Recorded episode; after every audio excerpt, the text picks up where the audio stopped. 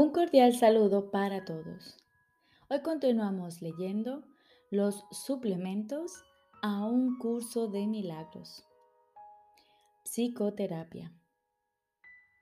Tercera parte. La práctica de la psicoterapia. Punto 3. La cuestión del pago. Jesús nos dice, Nadie puede pagar por la terapia, pues la curación es de Dios y Él no pide nada. Sin embargo, es parte de su plan que el Espíritu Santo se valga de todo este mundo para ayudar a que el plan se lleve a cabo. Incluso un terapeuta avanzado tiene algunas necesidades terrenales mientras está aquí. Si necesita dinero, se le dará, no como pago, sino para ayudarlo a desempeñar mejor su función dentro del plan. El dinero no es malo, el dinero no es nada, pero nadie aquí puede vivir sin ilusiones, pues aún debe esforzarse por lograr que la última ilusión sea aceptada por todo el mundo en todas partes tiene una magna función en este único propósito para la cual vino. Permanece aquí solo para eso. Mientras esté aquí, se le dará todo lo que pueda necesitar. Solo un sanador no sanado intentaría curar por dinero, y en la medida en que lo valore, no tendrá éxito ni encontrará su propia curación en el proceso. Habrá algunas personas a quienes el Espíritu Santo les pida algún tipo de pago para sus propósitos. Y habrá otras a quienes no se les pida nada. Sin embargo, no debe ser el terapeuta el que tome esas decisiones. Hay una diferencia entre pago y costo. Dar dinero allí donde el plan de Dios quiere que se dé no supone un costo. Pero no darlo donde propiamente se debe dar supone un costo enorme. El terapeuta que determina esto pierde el nombre de sanador, pues nunca podrá entender lo que es la curación. No puede darla y por ende no puede gozar de ella. Los terapeutas de este mundo son ciertamente inútiles para la salvación del mundo. Hacen exigencias y por lo tanto son incapaces de dar.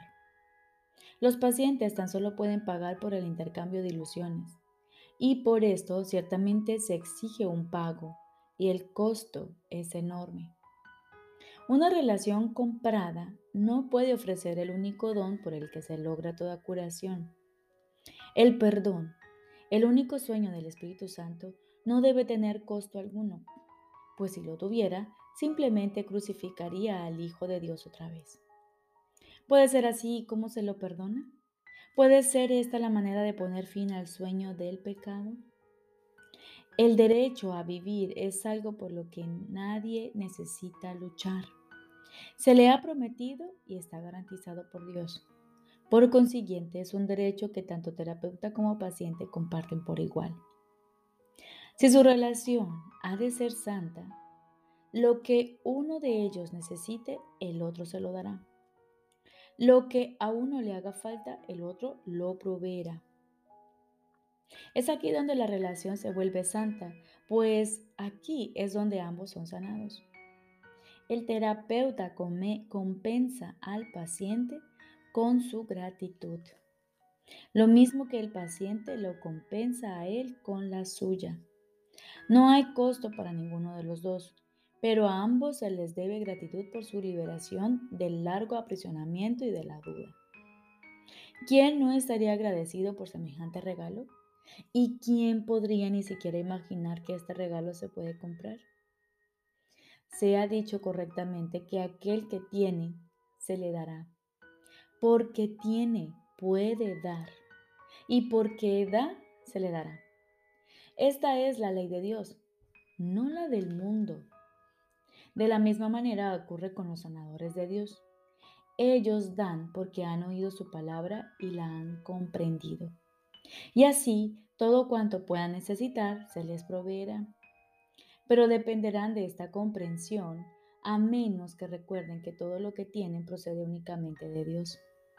Si creen que necesitan algo de un hermano, ya no podrán reconocerlo como hermano. Y si hacen esto, desaparece una luz incluso en el cielo. Allí donde el Hijo de Dios se vuelve contra sí mismo, solo puede contemplar la obscuridad. Él mismo ha negado la luz y ahora no puede ver. Hay una regla que siempre debe observarse.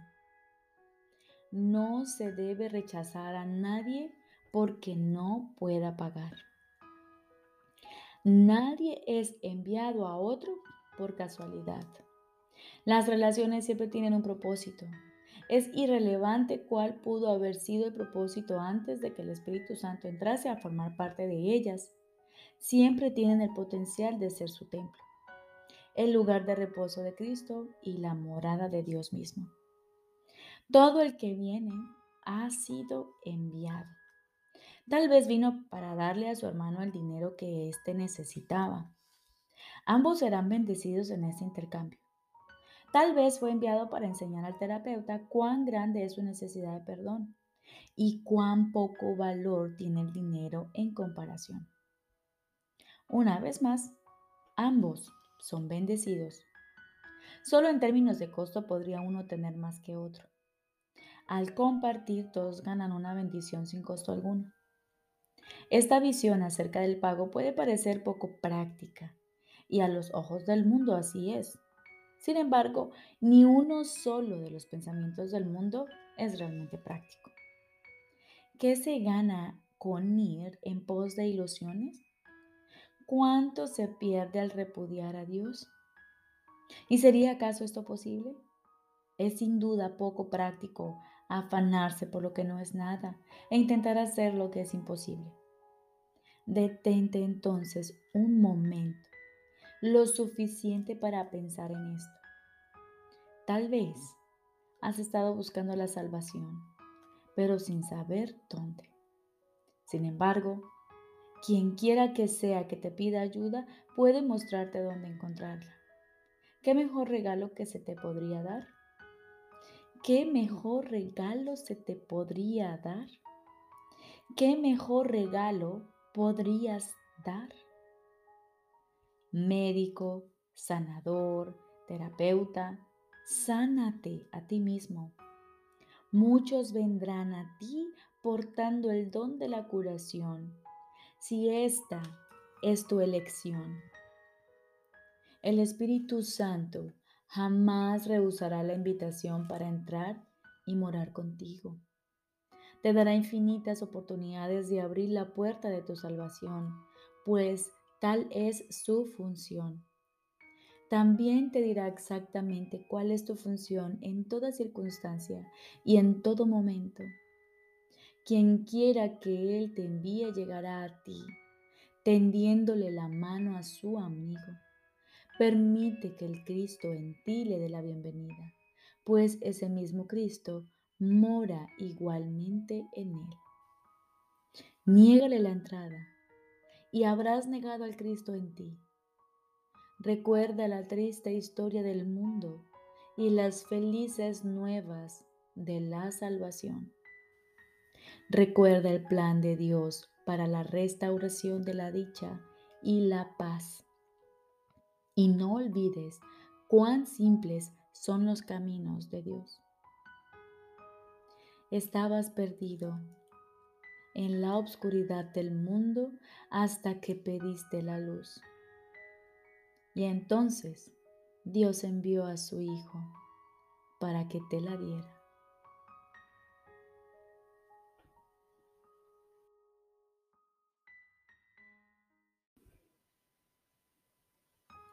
Ahora continuamos con el libro de ejercicios.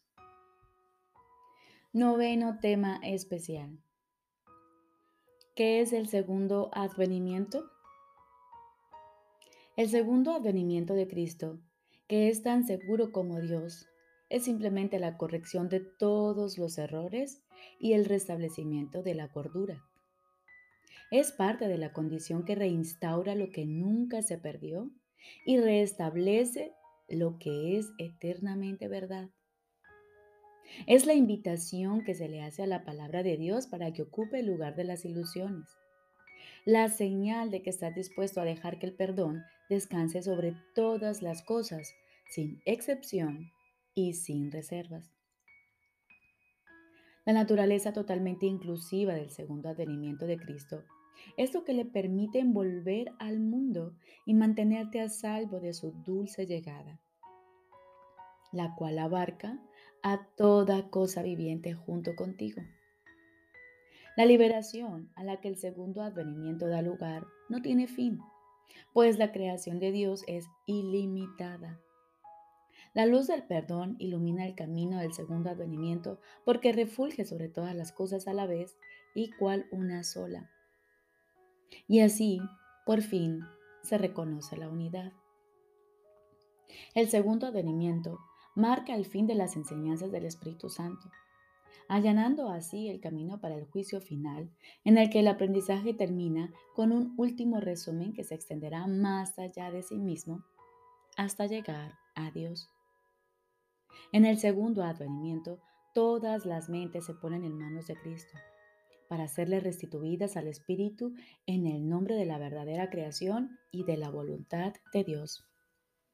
El segundo advenimiento es el único acontecimiento en el tiempo que el tiempo mismo no puede afectar. Pues a todos los que vinieron a morir aquí, o aún han de venir, o a aquellos que están aquí ahora, se les libera igualmente de lo que hicieron. En esta igualdad se reinstaura a Cristo como una sola identidad, en la cual los hijos de Dios reconocen que todos ellos son uno solo. Y Dios el Padre le sonríe a su Hijo, su única creación y su única dicha.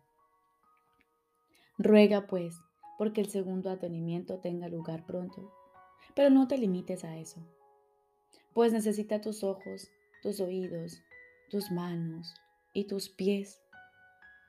Necesita tu voz, pero sobre todo necesita tu buena voluntad.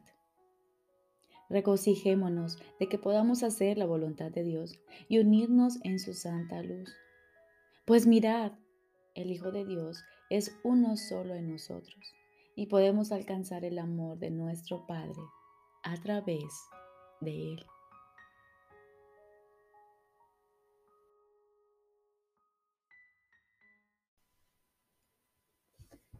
Lección número 308.